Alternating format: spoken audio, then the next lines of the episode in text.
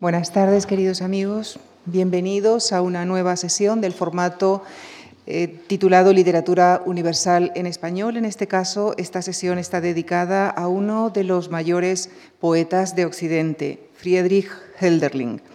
Y para hablarnos de él, agradecemos esta tarde la participación de Elena Cortés Gabaudán, profesora titular de Lengua y Literatura Alemanas de la Universidad de Vigo ella ha dirigido durante varios años los institutos Cervantes de Bremen y Hamburgo.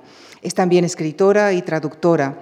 Ha traducido obras de Heidegger, Schelling, Adorno y Goethe, entre otros. De nuestro poeta protagonista ha traducido su correspondencia completa y varias de sus obras poéticas, entre ellas El Archipiélago.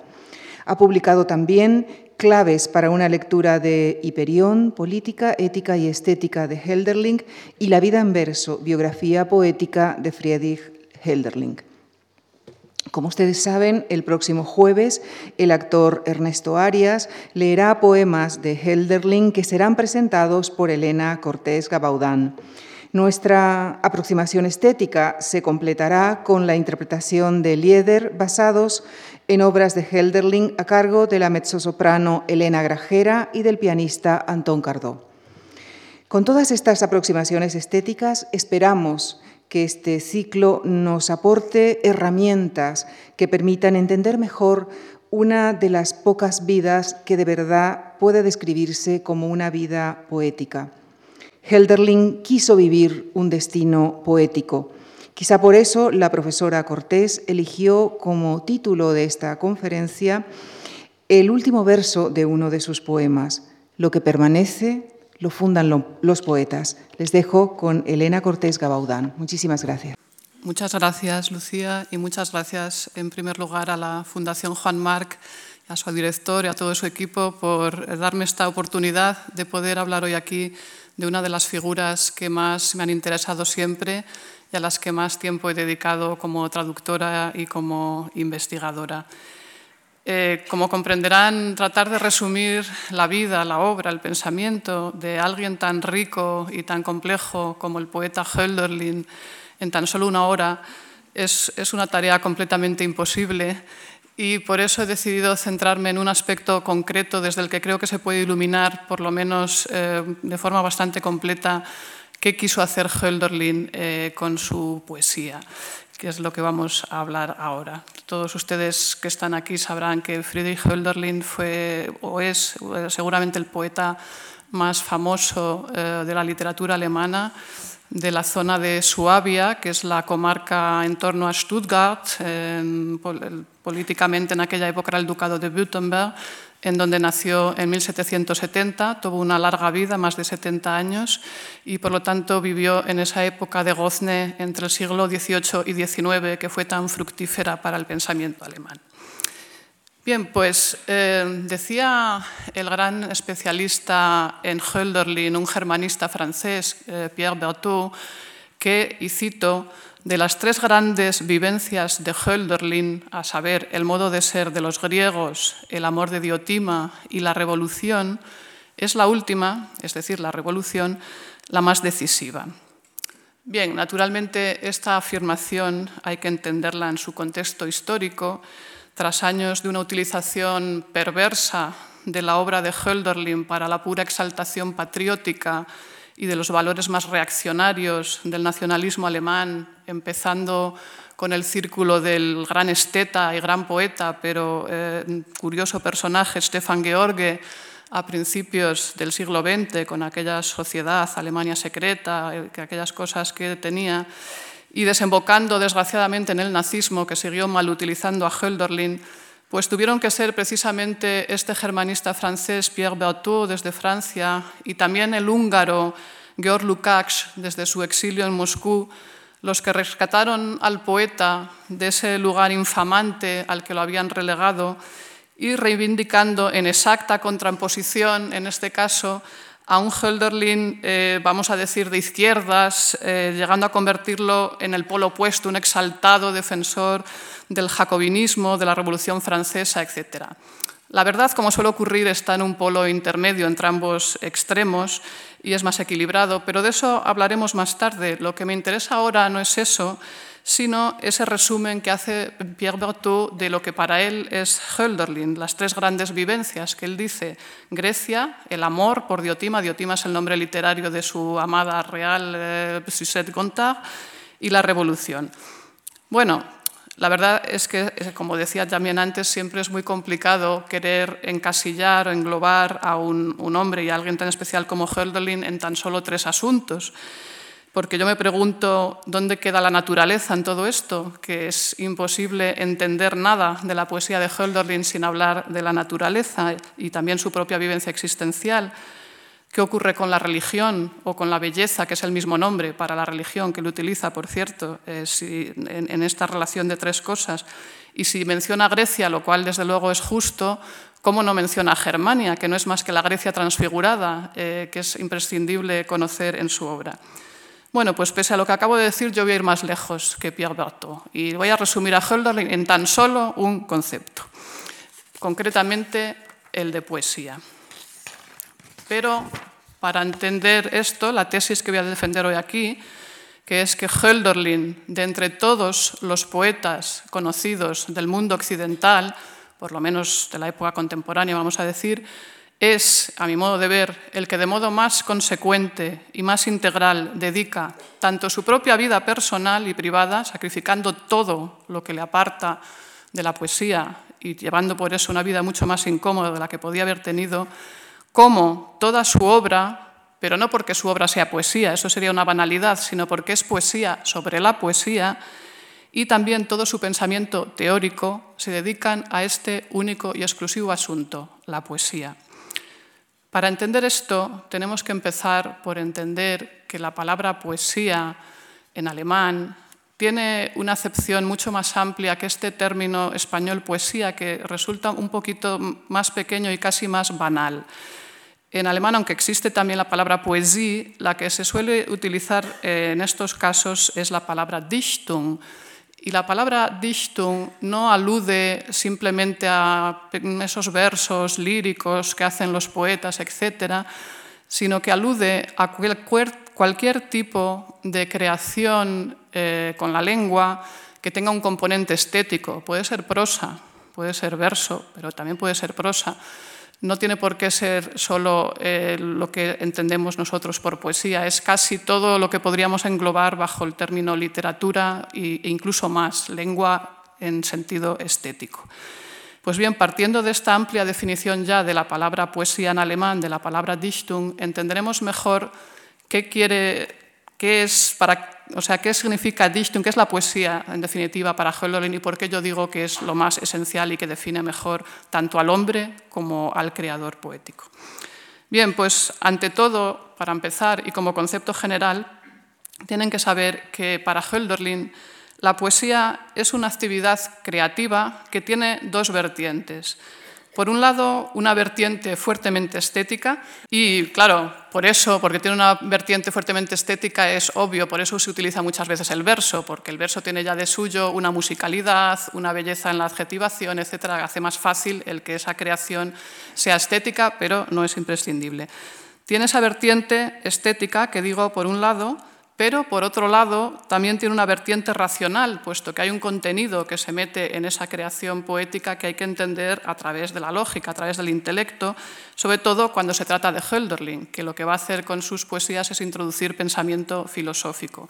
Probablemente pocos creadores, pocos poetas hayan eh, fusionado, imbricado de forma más inextricable poesía y filosofía como lo ha hecho Hölderlin, de forma casi indistinguible. Entonces, la poesía, así entendida, aúna las virtudes de lo que se puede captar tanto mediante eso que los filósofos de la época llamaban intuición estética, es decir, es una cosa cosa es una banalidad, en fin, no sé cómo decir, es algo que se capta directamente, de forma inmediata, a través de la sensibilidad, a través de los sentidos, la parte estética de la poesía. ¿no? Es casi una vivencia, una emoción estética que uno siente ante una obra de arte o una obra poética, es lo mismo tiene las virtudes de eso que se puede captar de esa forma inmediata, sin necesidad de mediar ni grandes conocimientos eh, filosóficos ni, grandes eh, operaciones lógicas, y al mismo tiempo aúna las virtudes del componente especulativo filosófico en el contenido que se le dan a esas poesías. Hölderlin lo dice mucho mejor que yo, cito de su novela poética, la más famosa que escribió, eh, es en prosa, la obra más famosa en prosa que escribió es precisamente una novela poética llamada Hiperión, y cito de ella. Sin belleza de espíritu, la inteligencia es como un siervo artesano. Sin belleza del espíritu y del corazón, la razón es como un capataz que el amo de la casa ha enviado para vigilar a los criados, pero él sabe tan poco como los criados. De la pura inteligencia no ha surgido ninguna filosofía, pues filosofía es más que solo el limitado conocimiento de lo existente. De la pura inteligencia no brotó nunca nada inteligible, ni nada razonable de la razón pura. Piensen en Kant, la razón pura. La poesía es el principio y el fin de esa ciencia, de la filosofía está hablando. Y un poco más adelante añade, por eso el filósofo tiene que tener tanta fuerza estética como el poeta. Por lo tanto, ya lo vemos, la poesía para Hölderlin, así definida, es la unión de lo estético y de lo racional, de lo lógico y de lo intuitivo. Pues bien, siendo esto así, y puesto que frente a la filosofía la poesía tiene un componente plástico que hace que sea comprensible por medio de los sentidos, sin necesidad de ser un gran ilustrado un gran estudioso, será entonces también el instrumento idóneo para poder educar al pueblo. La poesía será entonces para Hölderlin, y no solo para él, es para Herder, para los grandes intelectuales de la época que le rodeaban, para todos ellos, eso que acuñaron ellos bajo un término al principio un poco sorprendente, pero que ahora voy a explicar, bajo el término de nueva mitología. ¿Qué es la nueva mitología? Pues bien, si ustedes recuerdan qué es la mitología secas, la, antigua mitología, no es más que una manera eh, sencilla, plástica, a través de relatos muy fáciles de entender, de que el pueblo de aquellos tiempos iniciales primitivos pudieran entender tanto fenómenos naturales, pues que es una tormenta, o cómo fue la creación del mundo, que pudieran entender asuntos religiosos, toda la historia de los dioses, que pudieran entender también asuntos políticos, porque los mitos siempre se usaron para legitimar a la comunidad, por ejemplo, para legitimar por qué hay tales reyes, tal dinastía. Todo esto se hacía a través de mitos, de bellos relatos que eran fáciles de entender y que en cierto modo pues era una forma de educar y hasta de manipular en algunos casos al pueblo a través de esos relatos.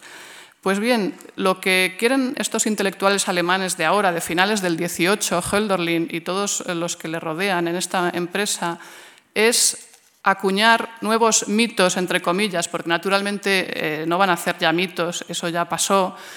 Lo que están hablando es de una nueva literatura. Esa nueva mitología es una nueva literatura, una nueva poesía, en el caso de Hölderlin y con esa nueva poesía, con esos nuevos relatos, esas nuevas eh, creaciones poéticas, tratar de volver a darle al pueblo nuevos ingredientes y hacerles eh, accesible el ideal de mejora del mundo que ellos tienen en este momento de cambio del siglo XVIII al XIX. Es obvio que con esta idea de educar al pueblo a través de la poesía, etcétera, Hölderlin está manteniendo un ideal ilustrado de la época anterior, del siglo XVIII, de la ilustración, de las luces, el de la educación del pueblo, el de la mejora del género humano. La ilustración fue una época optimista que creyó en el progreso del mundo, era la época también en que empezaba a haber inventos que facilitaban la vida del hombre, y que creyó que con la educación se puede mejorar realmente el género humano. Por desgracia, después pudimos ver que no es tan sencillo como eso. No obstante, todos seguimos creyendo en parte en ese ideal ilustrado, si no ya habríamos cerrado todas las escuelas y las universidades. Eh, pero Hölderlin, en su época, es uno de los que con más lucidez se da cuenta de que si bien hay que seguir teniendo ese ideal ilustrado y tratar de educar al pueblo, las cosas no son tan optimistas ni tan fáciles como parecen y para empezar, él le añade a los contenidos de esa educación un componente no tan luminoso como el que manejaba la ilustración, en que todo era luminoso, optimista, etcétera, que es el lado que le viene, vamos a decir grosso modo, del romanticismo. El romanticismo lo que trae es el lado irracional, eh, se opone a esos excesos racionales de la ilustración y viene con la otra cara de la moneda que también existe, que también el ser humano tiene una parte oscura, irracional, que también la naturaleza tiene una parte caótica y destructiva, que las cosas no son todas luminosas y, bellas en ese sentido apolíneo, digamos, eh, que manejaban los que veían solo ese lado luminoso. Eh, Hölderlin incorpora esa parte oscura, esa parte irracional, etcétera, también y por lo tanto aúna mejor que nadie los dos lados, el lado ilustrado y el lado romántico en su poesía. Están ahí ambas fuerzas, la parte luminosa, la parte oscura, se ve muy bien hasta en la adjetivación, porque tiene adjetivos eh, tanto luminosos eh, de una gran belleza que transfiguran verdaderamente la naturaleza con sus adjetivos, eh, plateado, puro, luminoso, cristalino, pero también incorpora adjetivos del lado ese oscuro, inquietante, caótico, donde ya aparecen la muerte, la locura, la noche y todos los componentes románticos. Por tanto, Hölderlin es sin duda el pensador y poeta de su tiempo que más y mejor combina la parte positiva de la ilustración y lo mejor del romanticismo, también sin caer en los extremos y logrando una síntesis muy compleja pero muy brillante. De hecho, por eso nunca se le sabe de dónde encasillar los demás se dice, un, era un ilustrado o un clasicista, es un romántico. Eh, Hölderlin mm, siempre anda uno dudando y unos dicen, es un romántico. Bueno, pues no, no era un romántico, eh, estrictamente hablando, pero tiene componentes románticos. Pues era un clasicista. Pues no, es verdad que se dedica mucho tiempo a Grecia, etcétera, pero no como los clasicistas, al uso. De manera que es una síntesis casi única y por eso es especialmente brillante, aunque al mismo tiempo complejo. Volviendo a la idea de la nueva mitología que nosotros vamos a entender cuando lo diga como nueva poesía, que quiere utilizar Hölderlin para educar al pueblo, dice él así en sus propias palabras, necesitamos una nueva mitología, pero esta mitología tiene que estar al servicio de las ideas, tiene que llegar a ser una mitología de la razón. Cuando hayamos logrado esa nueva mitología, los ilustrados y no ilustrados se darán la mano y reinará entre nosotros perpetua unidad. Ya no habrá más temor del pueblo ante sus sabios y sus sacerdotes. Entonces reinará universal libertad e igualdad de los espíritus. Un espíritu más elevado tiene que fundar entre nosotros esa nueva religión. Será la última obra, la más grande de toda la humanidad. Si han escuchado bien, me habrán oído pronunciar los lemas de la Revolución Francesa, he dicho reinará universal libertad e igualdad de los espíritus y he hablado de que reinará entre nosotros perpetua unidad, que vale por la fraternidad. Esto es muy común en los textos de la época en Hölderlin, en el que se introducen los lemas de la Revolución Francesa de forma, vamos, casi muy obvia, tampoco es que estén muy disimulados, pero aparecen ahí en sus textos. El texto que acabo de leer no es exactamente de Hölderlin, es un texto que se descubrió muy tarde, en el siglo XX, estaba perdido. Son unas hojas escritas de puño y letra de Hegel en el año 1797, pero eh, que se sabe que fueron, que recogían ideas de los, tres, grandes amigos eh, que habían coincidido, estas increíbles casualidades de la vida, estudiando juntos en el Seminario Evangélico de Tubinga. Eh, Hölderlin fue destinado por su madre, que procedía de una familia de la aristocracia eclesiástica protestante de Suabia, para ser eh, pastor protestante, para ser párroco de una parroquia protestante. Para eso había que pasar por una serie de establecimientos donde se les educaba y al final, en la etapa ya de los estudios superiores, esto fue el Seminario Evangélico de Tubinga. Y allí coincide no solo en el mismo seminario, sino incluso en el mismo dormitorio con Schelling y Hegel, que van a ser los grandes filósofos de la época, los eh, que van a crear, vamos a decir, o desarrollar esta nueva corriente filosófica del idealismo, el idealismo absoluto. Em, pues bien, este texto que he leído, que recibió un nombre un tanto largo y complejo, más antiguo programa de sistema del idealismo alemán, así se llama, es eh, aunque escrito por la mano de Hegel, contiene obviamente, y basta comparar con otros escritos, ideas de Hölderlin, es claro, y también algunas de Schelling y otras de Hegel. Por supuesto, puede que de alguien más, porque no se sabe muy bien cómo se formó este, este escrito, pero obviamente hay ideas eh, de Hölderlin ahí dentro. Pues bien, Eh, para lo que todos estos escritores y pensadores de esta época tan especial de la que estamos hablando, una época emocionante en Alemania, verdaderamente, ese gozne del año 1800, que es el paso a la edad contemporánea, además, con la Revolución Francesa, como saben, es en Alemania sin duda una de las épocas más fértiles del pensamiento con más cantidad de escritores, filósofos, artistas que están en ese mismo instante todos viviendo la misma época y, haciendo una obra artística eh, increíble, solo comparable tal vez dentro de Alemania a la época de las vanguardias del siglo XX. En esta época, lo que quieren estos jóvenes escritores y pensadores que rodean a Hölderlin, para lo que quieren educar a los hombres con esta nueva poesía, esta nueva mitología, es nada más y nada menos que para cambiar de raíz la sociedad de su época e instaurar un orden nuevo en todos los aspectos, en todos los órdenes. En el político se trata de acabar con el absolutismo e instaurar la democracia, a ser posible bajo la forma republicana.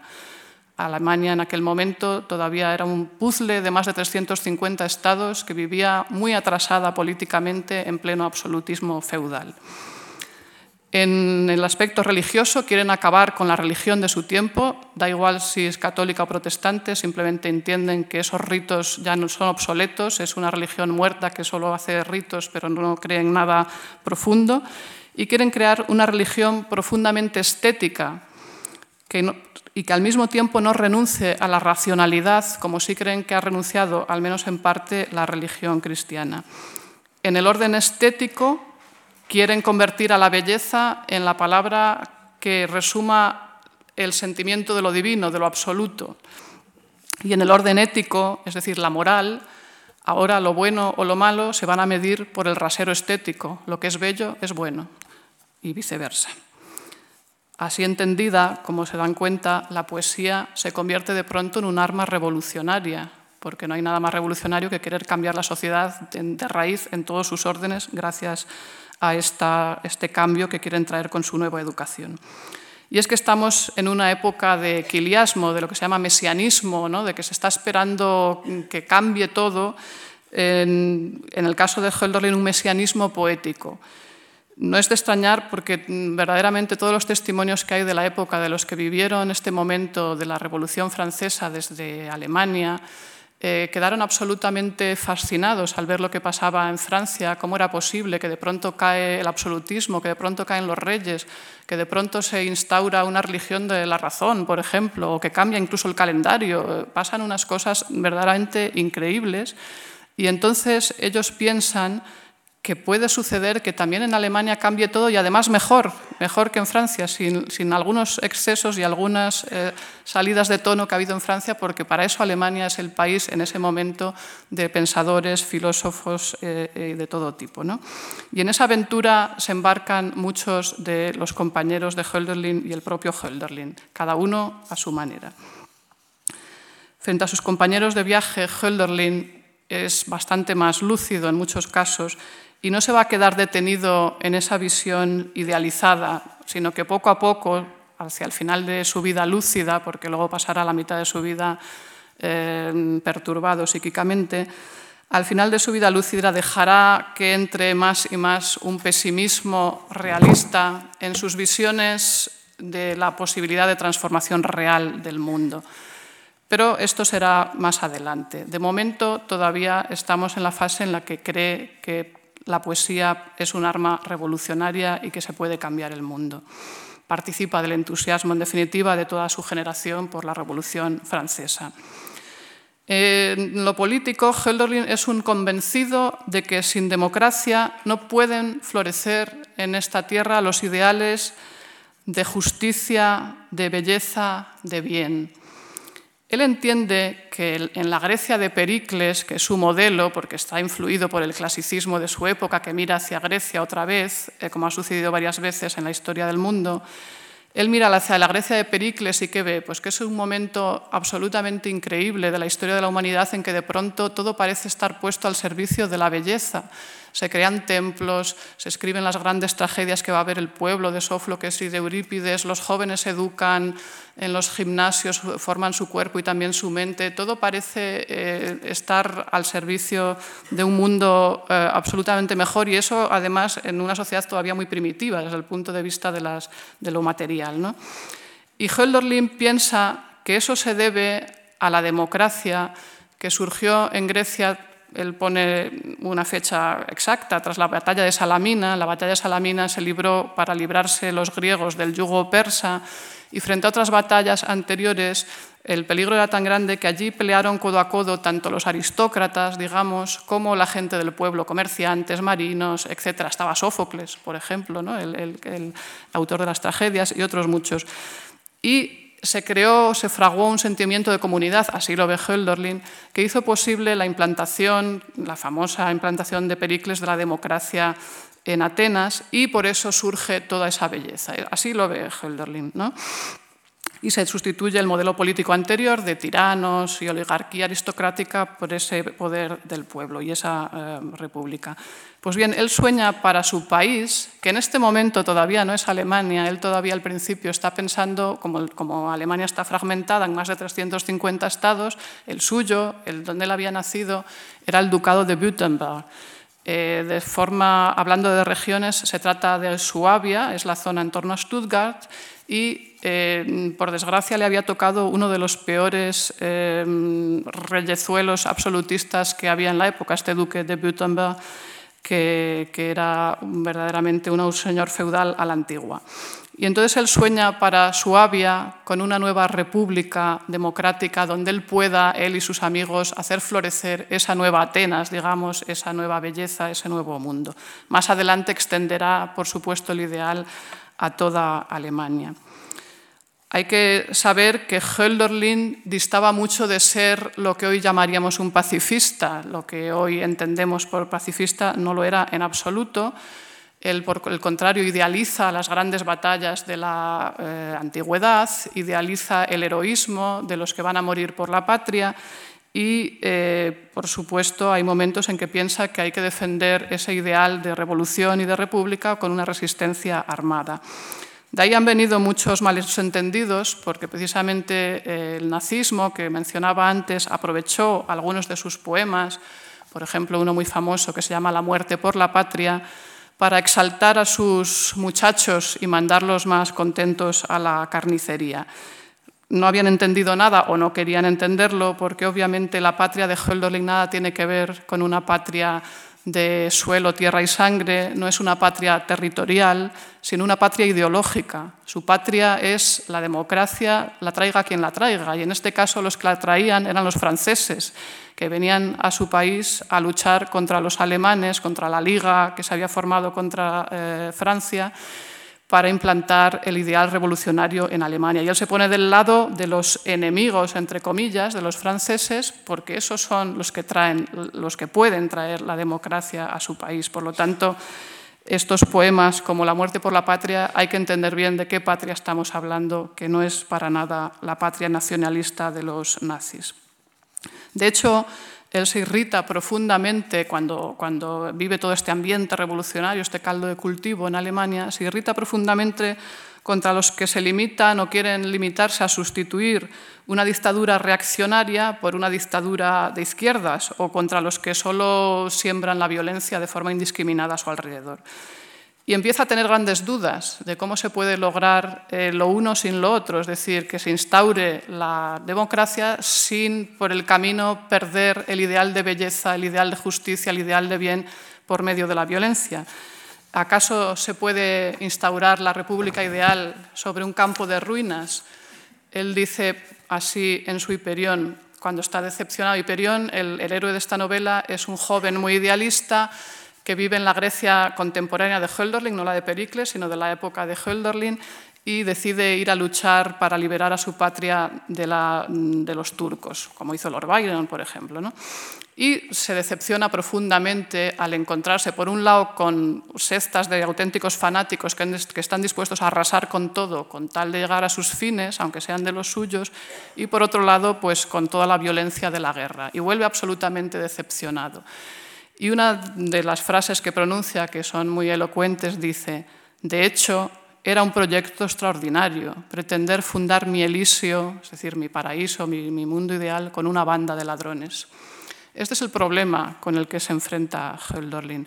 Y esta bella novela poética que les recomiendo, Hiperión, porque es una belleza extraordinaria, trata precisamente de este conflicto, el conflicto entre el ideal político y su realización pragmática. Como Hölderlin no se fía en absoluto de que el poder político pueda traer a la tierra, a la sociedad, esa parte espiritual y estética a la que él no quiere renunciar de ninguna de las maneras, hay momentos en los que incluso llega a manejar ideas que casi diríamos, aunque la palabra sea un poquito extemporánea, que son de corte anarquista. La idea de que el Estado no debe de existir o que si existe tiene que ser lo menos fuerte posible, casi inaparente. Porque el Estado, incluso el Estado más noble, incluso el Estado democrático, incluso el Estado más ideal, ¿qué ocurre? Que inevitablemente cosifica al hombre, que inevitablemente convierte a todos los que estamos aquí, quiera o no quiera, en un simple número de un registro burocrático. Esto es así.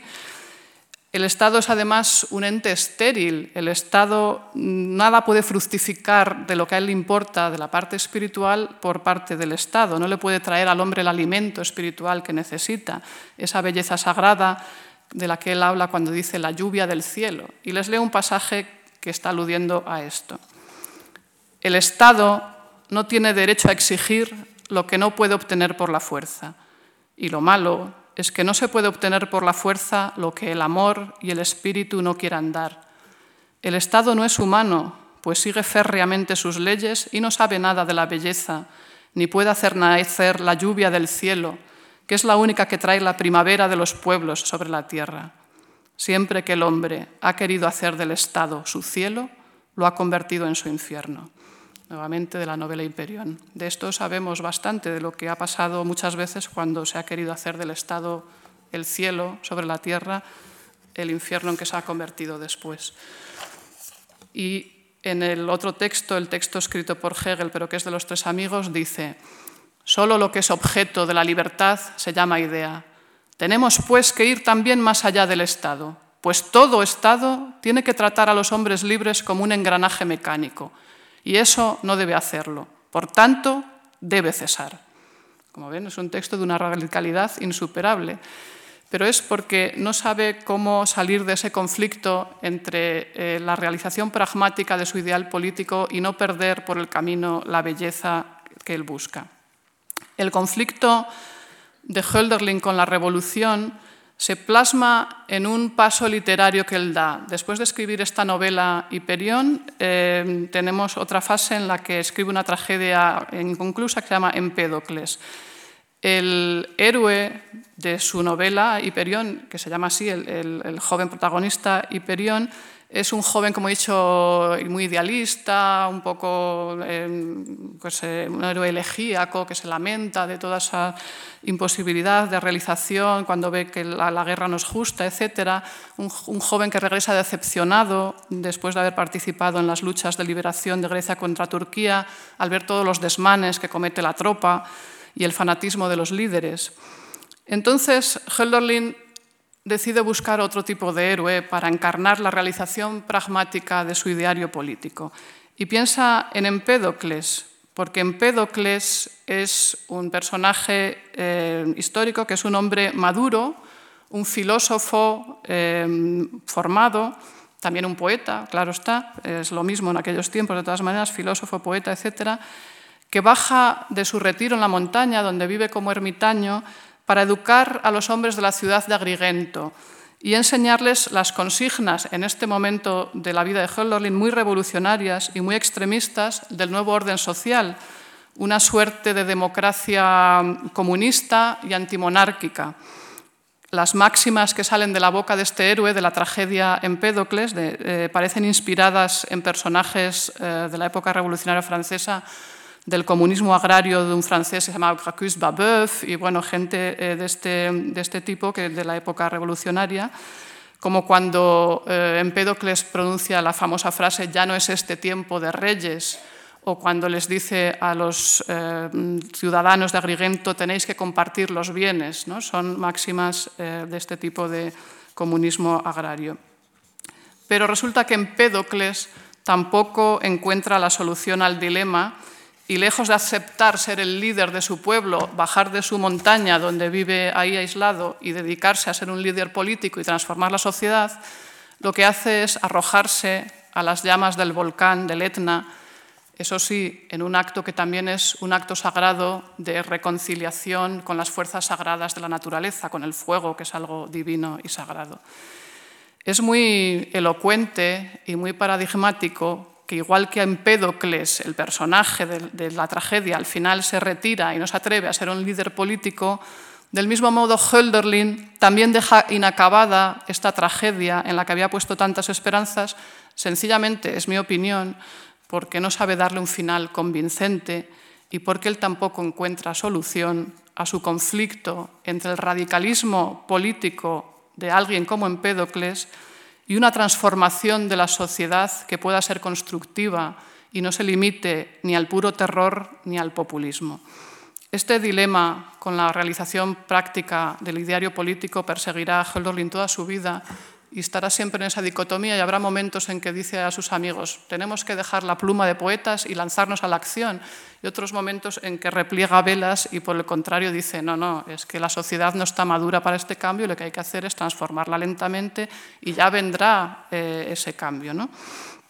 Entonces seguirá decantando más y más a lo largo de toda su vida por una vía pacífica mucho más lenta, pero también más hondamente transformadora, para que la que naturalmente es necesaria la tarea educativa, y en este caso él piensa en la tarea educativa del poeta, porque tiene que estar la belleza, ¿eh? no basta educar, eh, no se trata de transmitir ideas o contenidos, sino transmitir la belleza, la sacralidad de la belleza. Por lo tanto, es la, la idea de la revolución poética. Después de dicho todo esto, vamos viendo cada vez más hasta qué punto la poesía tiene un carácter sagrado en Hölderlin. De hecho, ya he pronunciado en una de las citas que hice la religión, ¿no? la nueva religión que tiene que traer la poesía. Se trata, en efecto, ni más ni menos que de fundar una nueva religión, una religión estética. Esa belleza de la que tanto habla Hölderlin en sus poemas en su novela Hiperión, y sin la que no tendría ningún sentido la nueva sociedad que él quiere traer a Alemania, pues los hombres privados de belleza estarían rebajados a su condición animal y eso no le interesa, es esa belleza es otro modo de llamar a la nueva religión que él quiere instaurar.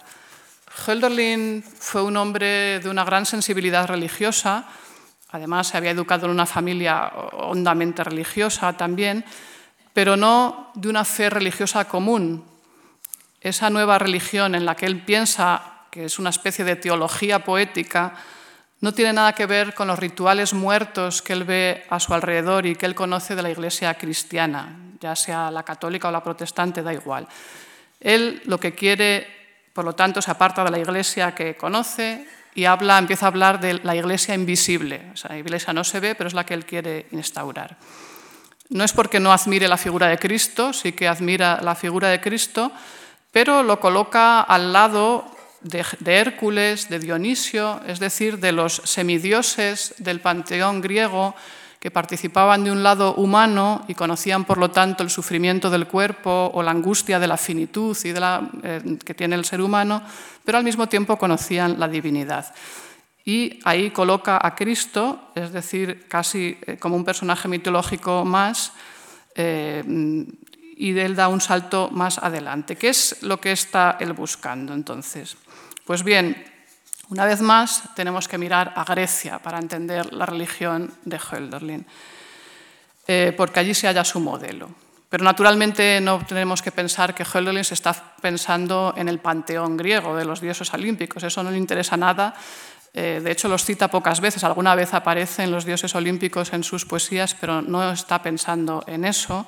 Además, ese panteón es una especie de organización a posteriori que se ha hecho de la religión griega, una forma de racionalizarla. No se trata de eso, sino que él, más que en esos dioses, en lo que se fija es en la vivencia que tenían los griegos de la sacralidad de la vida y sobre todo de la naturaleza. La naturaleza es la que él entiende que en los griegos, y él quiere que vuelva a ser así, la que es la cara visible de lo divino. Él dice una frase muy bonita. Él dice en algún momento, Dios lleva cada día un vestido diferente.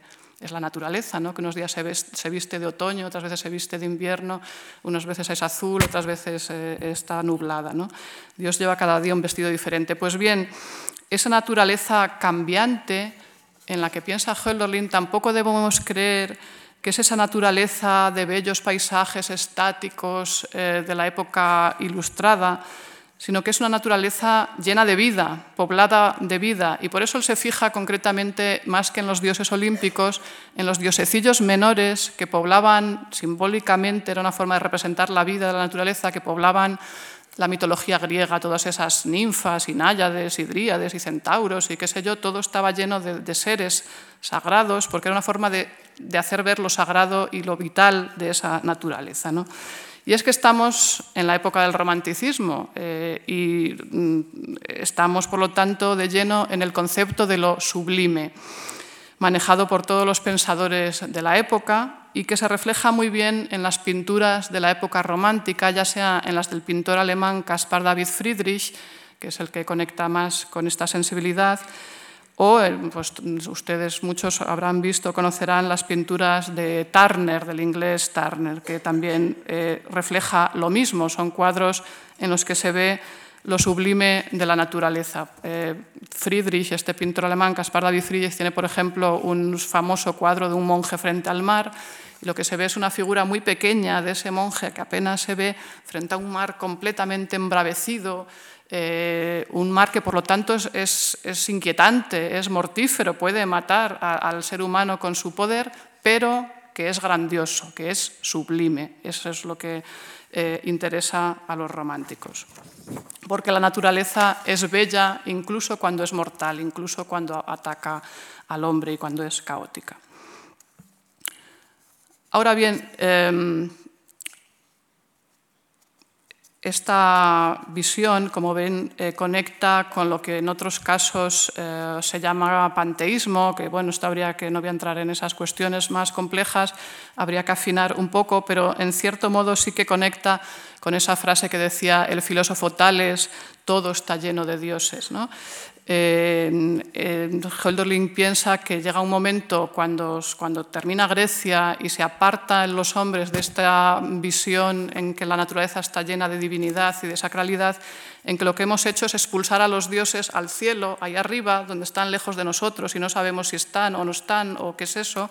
Los hemos metido también en templos oscuros, eh, en las iglesias nuestras, y hemos acabado con esa presencia cotidiana de los dioses que acompañaban a los griegos en todos los momentos de su vida como se puede ver muy bien en, en, las epopeyas, los relatos, etcétera, pues como los dioses olímpicos constantemente están bajando a la tierra unas veces para irse al lecho con una mortal y otras veces para ayudar a los héroes en la guerra o lo que sea, pero constantemente están en relación, no los hemos expulsado a un cielo lejano como luego ocurre. ¿no?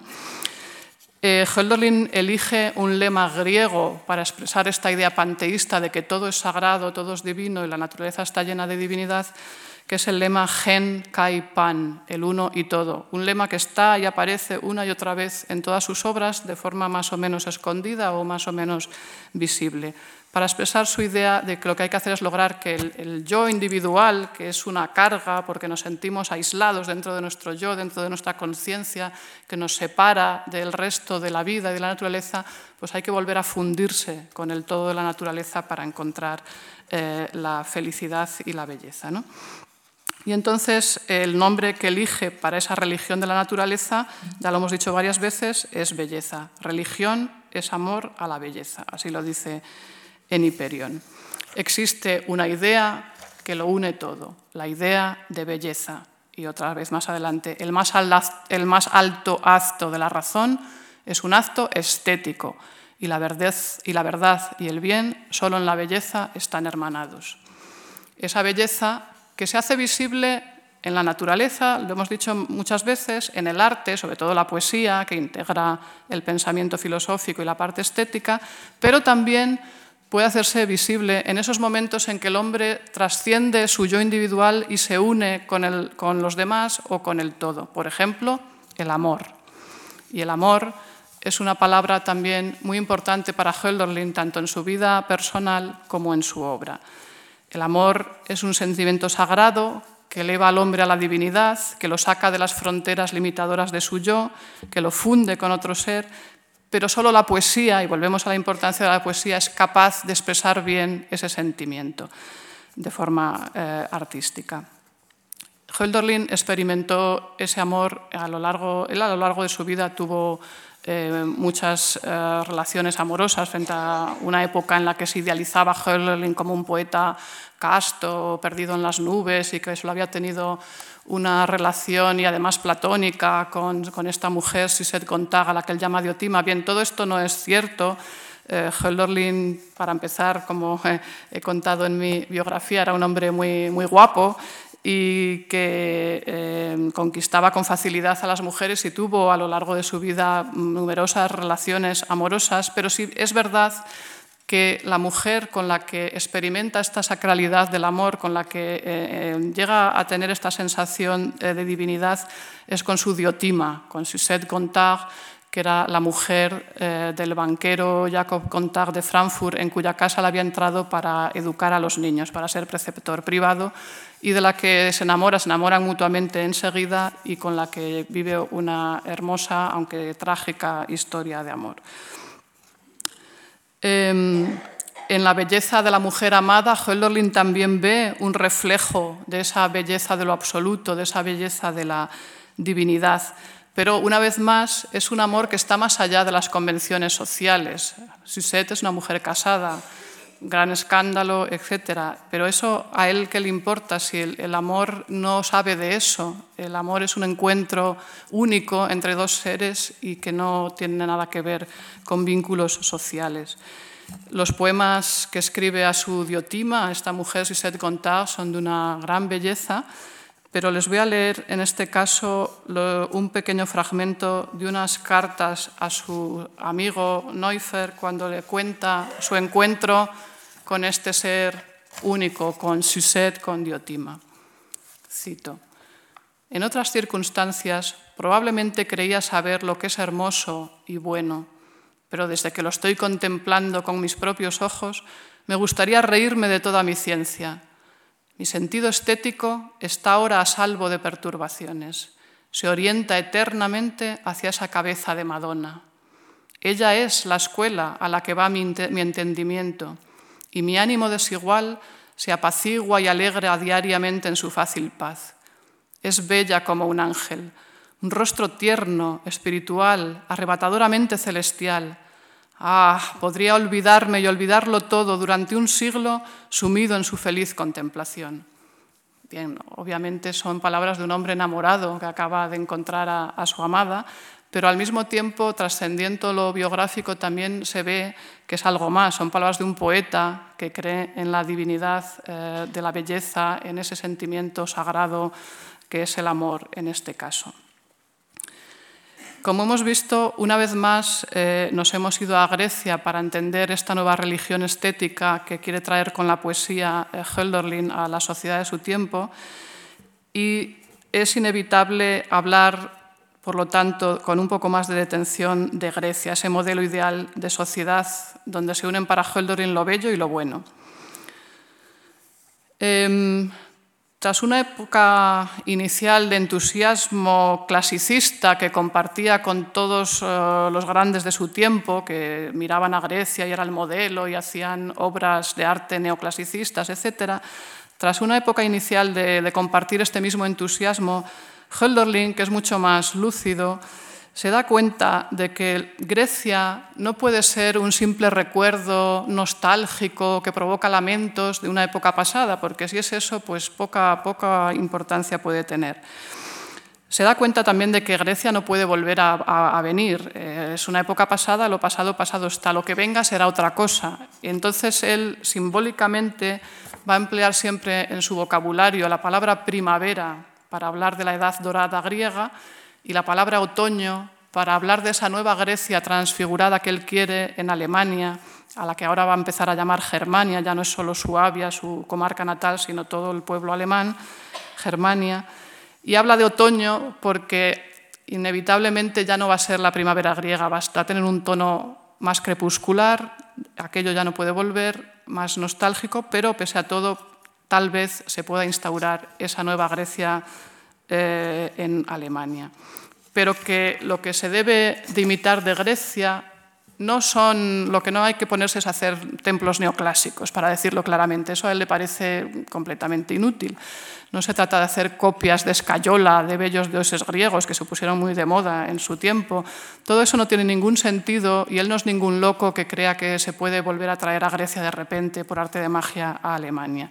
Él se aleja definitivamente del clasicismo, de esa imitación burda de lo griego, esas copias eh, tan banales de, de la supuesta belleza griega, etcétera y lo que dice que hay que imitar es la capacidad creativa, la capacidad estética de los griegos. Eso es lo que hay que imitar, volver como ellos a tratar de hacer que todo esté envuelto en estética, volver a ser creativos, pero creando cosas nuevas que nada tienen que ver con lo que hicieron los griegos. Y además, frente a la visión esa luminosa de Grecia que tiene el neoclasicismo, que lo ve solo por el lado que, llamarán, que se llamará apolinio, ¿no? las figuras perfectas, de proporciones bellas, eh, todo así, él introduce la otra parte que también tenía ya Grecia y que desde luego tiene el mundo y más eh, desde el romanticismo, que es la parte dionisíaca, esa parte oscura, esa parte mortal, esa parte destructiva, esa parte caótica que también está en la naturaleza, que también está en el hombre y que no podemos obviar porque el hombre tiene una parte racional y una parte irracional. Y esconde en toda su obra todo un vocabulario que tenemos que llamar dionisíaco, eh, por ejemplo, para poner un ejemplo, el vino, la embriaguez, son palabras que aparecen en los poemas de Hölderlin, pero no está hablando de cogerse una borrachera, obviamente. De lo que está hablando es del éxtasis casi místico que puede lograr el ser humano cuando sale de su yo individual y se funde con el todo, ya sea por la belleza del arte, el amor, la, vivencia grandiosa de la naturaleza, de lo sublime. Ese éxtasis es a lo que él alude cuando habla de vino, embriaguez, etc., ¿no? con palabras del dios Dionisio, con las palabras dionisíacas. Em, y cree que hay momentos, situaciones especiales en los que es posible esa vivencia de fusión con, el absoluto, con el todo. Cuando habla de la fermentación del vino, tampoco está hablando de eso eh, realmente, sino que es una palabra clave para la revolución, etcétera, etcétera.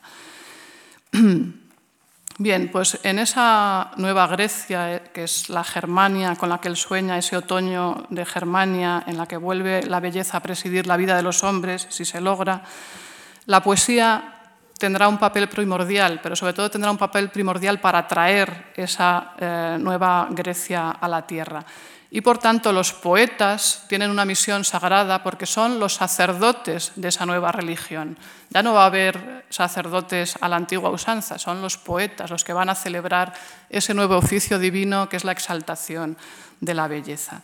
Y son los únicos que gracias a su palabra, que tiene esa mezcla de lo estético y de lo racional, de lo filosófico, los que le pueden bajar al pueblo algo de esa divinidad que ellos perciben y que son capaces mejor que nadie de expresar a través de palabras bellas y al mismo tiempo con un mensaje.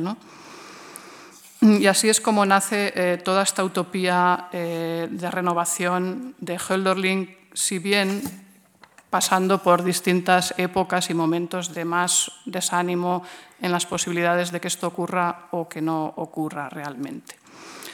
Su poesía lo expresa muy bien, por ejemplo, El archipiélago, que es un largo poema dedicando a Grecia, una elegía dedicada a Grecia, en, los primeros versos ya dice, ha llegado la hora, es primavera.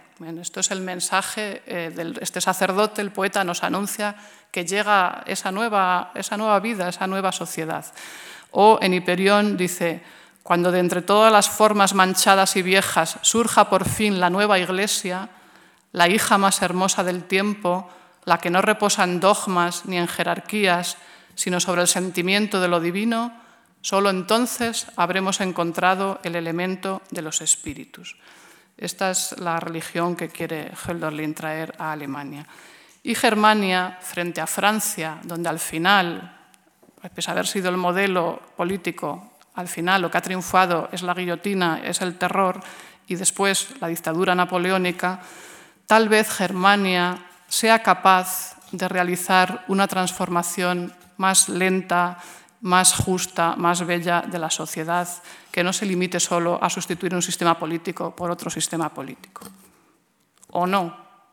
Esa es la pregunta. Hölderlin oscilará toda su vida entre la esperanza y la desilusión, entre sus poemas a Germania y su terrible carta sobre los alemanes, así se llama un pasaje de su novela Hiperión, cuando llega a Alemania este joven griego y se desilusiona terriblemente al encontrarse en ese país, Alemania, que él creía que era el país de los filósofos, los pensadores, la belleza, etc.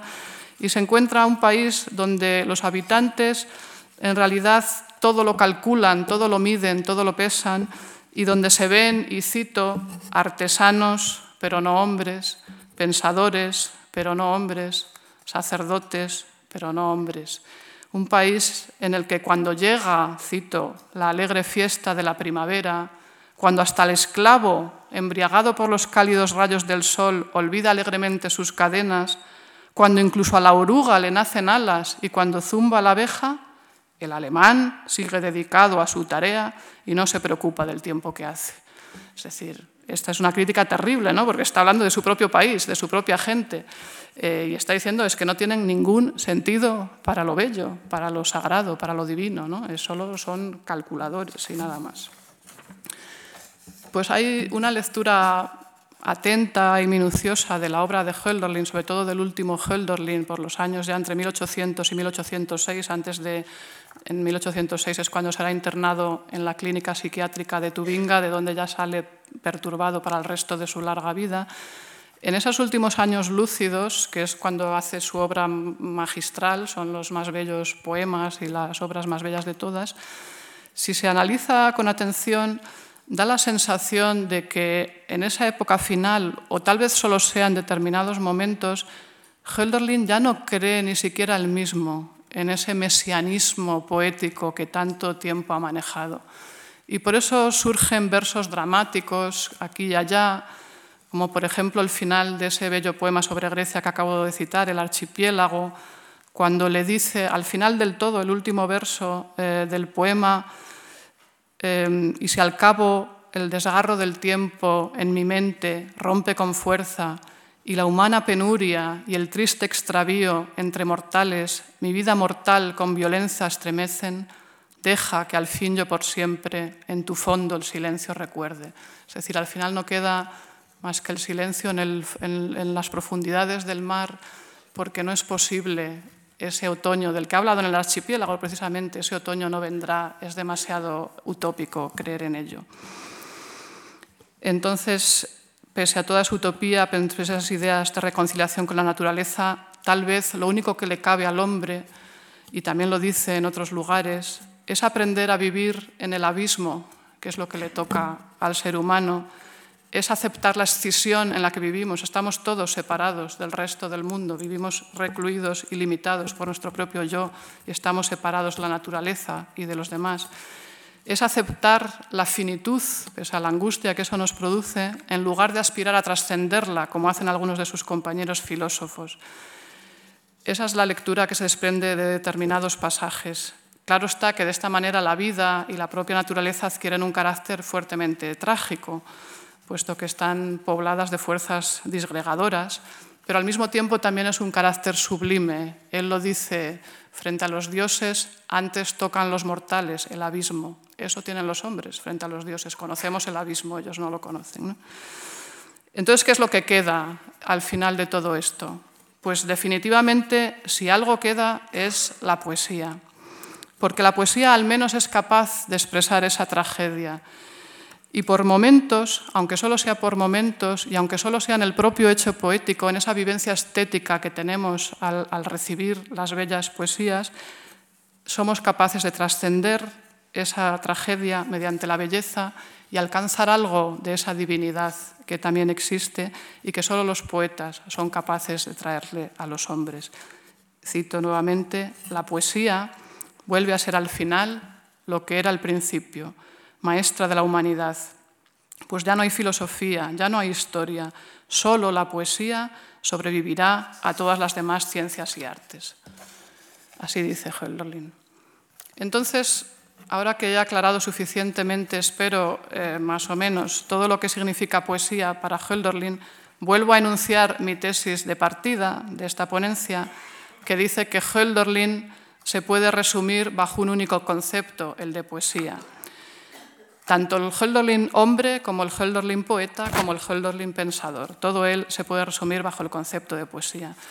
Es justamente y únicamente la idea de poesía la que explica por qué Hölderlin, que fue educado largos años en diversos establecimientos religiosos para ejercer el oficio de sacerdote cristiano, ya he dicho que su familia pertenecía a una larga saga de pastores protestantes, su madre pertenecía a la aristocracia eclesiástica de, su avia, además tenía mucho enchufe por, precisamente por, pertenecer a esa aristocracia y le proponía una y otra vez a su hijo, que fue un acoso terrible para Hölderlin, parroquias que se iban quedando libres para que aceptase por fin una parroquia tuviese un oficio digno y pudiese vivir de forma desahogada, sin preocuparse, cosa que nunca pudo hacer. Pues bien, es justamente la idea de poesía la que explica por qué desdeña el, tener ese oficio que le hubiera permitido vivir tranquilo por fin y poder escribir al lado sus cosas. Él lo desdeña, pese a tener el título que le habilita para ello, pese a que todos sus compañeros es precisamente lo que hacen, aceptar parroquias, etc., porque le repugna en extremo tener que subir al púlpito a predicar una religión en la que no cree, cuando lo que sí quiere él es ser sacerdote de otra religión, esa religión a la que él llama la iglesia invisible, y se siente incapaz de proceder a esos rituales hipócritas y puramente externos, y decide ser poeta, que para él es lo mismo que ser sacerdote, por lo tanto sí va a ser sacerdote, pero de su religión, y traer con su lenguaje estético algo de la divinidad a los hombres ese sacerdocio al que Hölderlin dedicó toda su vida, le costó al menos tres renuncias biográficas muy graves, que enuncio rápidamente para terminar. Para empezar, la renuncia, ya lo he dicho, a un oficio cómodo, el de pastor protestante, tener una parroquia y tener un ganapán que le hubiera permitido vivir tranquilo. En segundo lugar, hace una renuncia que también es muy significativa, y es la renuncia a la filosofía. He enunciado de pasada que Hölderlin coincidió en el seminario de Tubinga con los dos grandes filósofos de la época, Schelling y Hegel, pero es que hay que saber que además en aquel momento él era la cabeza pensante, la cabeza filosófica, él es el que inicia a Schelling y Hegel en los caminos del idealismo absoluto y el que estaba verdaderamente dotado para la filosofía.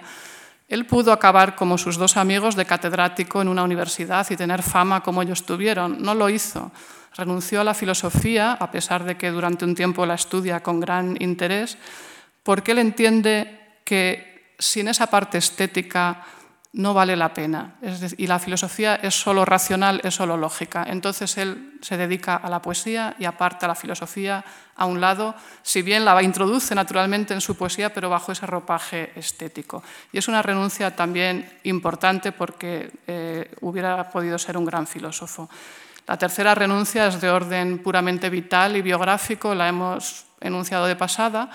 Renuncia a la creación de una familia, renuncia a casarse y a tener hijos, que hubiera sido el camino normal, sobre todo si hubiese sido pastor protestante, era casi un requisito. Los pastores protestantes se casan, tienen hijos y forman una familia cristiana que debe ser el modelo en, en su comunidad. Él renuncia, pese a todas estas amistades femeninas que tiene a lo largo de su vida, porque sabe que si crea una familia va a tener que ganarse el pan para poder alimentar a sus hijos y a su esposa. Y como sabe que eso no es posible como poeta, él renuncia también a esa felicidad y entiende el sacerdocio de la poesía de la forma más excluyente, es decir, solo el poeta solo puede ser poeta, no puede tampoco fundar familia ni nada de eso, y por lo tanto la poesía es un sacerdocio incompatible con una vida burguesa. Claro, la conclusión ya la conocemos, es una tensión psíquica extrema el internamiento, la locura, si bien es verdad que yo no soy de los que opinan que eh, se fingía locura o que la locura fue debido a estos problemas, creo que tenía una perturbación desde joven que fue evolucionando con el tiempo, pero sin duda esta tensión psíquica extrema a la que le llevan todas estas renuncias, todos estos problemas, hacen que se acelere ese proceso de perturbación y esa locura en la que vivirá más de la mitad de su vida. Se convierte en un hombre que firma sus poemas con nombres inventados. Él dice, yo ya no soy Hölderlin, y deja pasmados a sus visitantes, y firma con nombres inventados, Escardanelli, Bonarrosa, etc. Data sus fechas, eh, sus poemas, perdón, con fechas que podrían ser de hoy, 1900 y pico, etc., no con las fechas de su tiempo. Pero pese a todo, este hombre extraño en el que se convierte sigue siendo poeta hasta el final. Ya no escribe los mismos versos, es verdad, los versos que hace ahora son versos hermosos, pero versos de oficio, ya no esos versos inspirados que escribía antes como, como un vidente. ¿no? Pero todas las mañanas se levanta de madrugada, toma su pluma de ganso en la mano derecha y escande los versos con la mano izquierda y sigue llenando pliegos hasta el último, verdaderamente hasta el último día de su vida. Porque hasta el final Friedrich Hölderlin, el, para mí el mayor poeta de todos los tiempos, seguirá creyendo en el poder transformador de la poesía y hasta el final seguirá creyendo que lo que permanece lo fundan los poetas. Muchas gracias por su atención.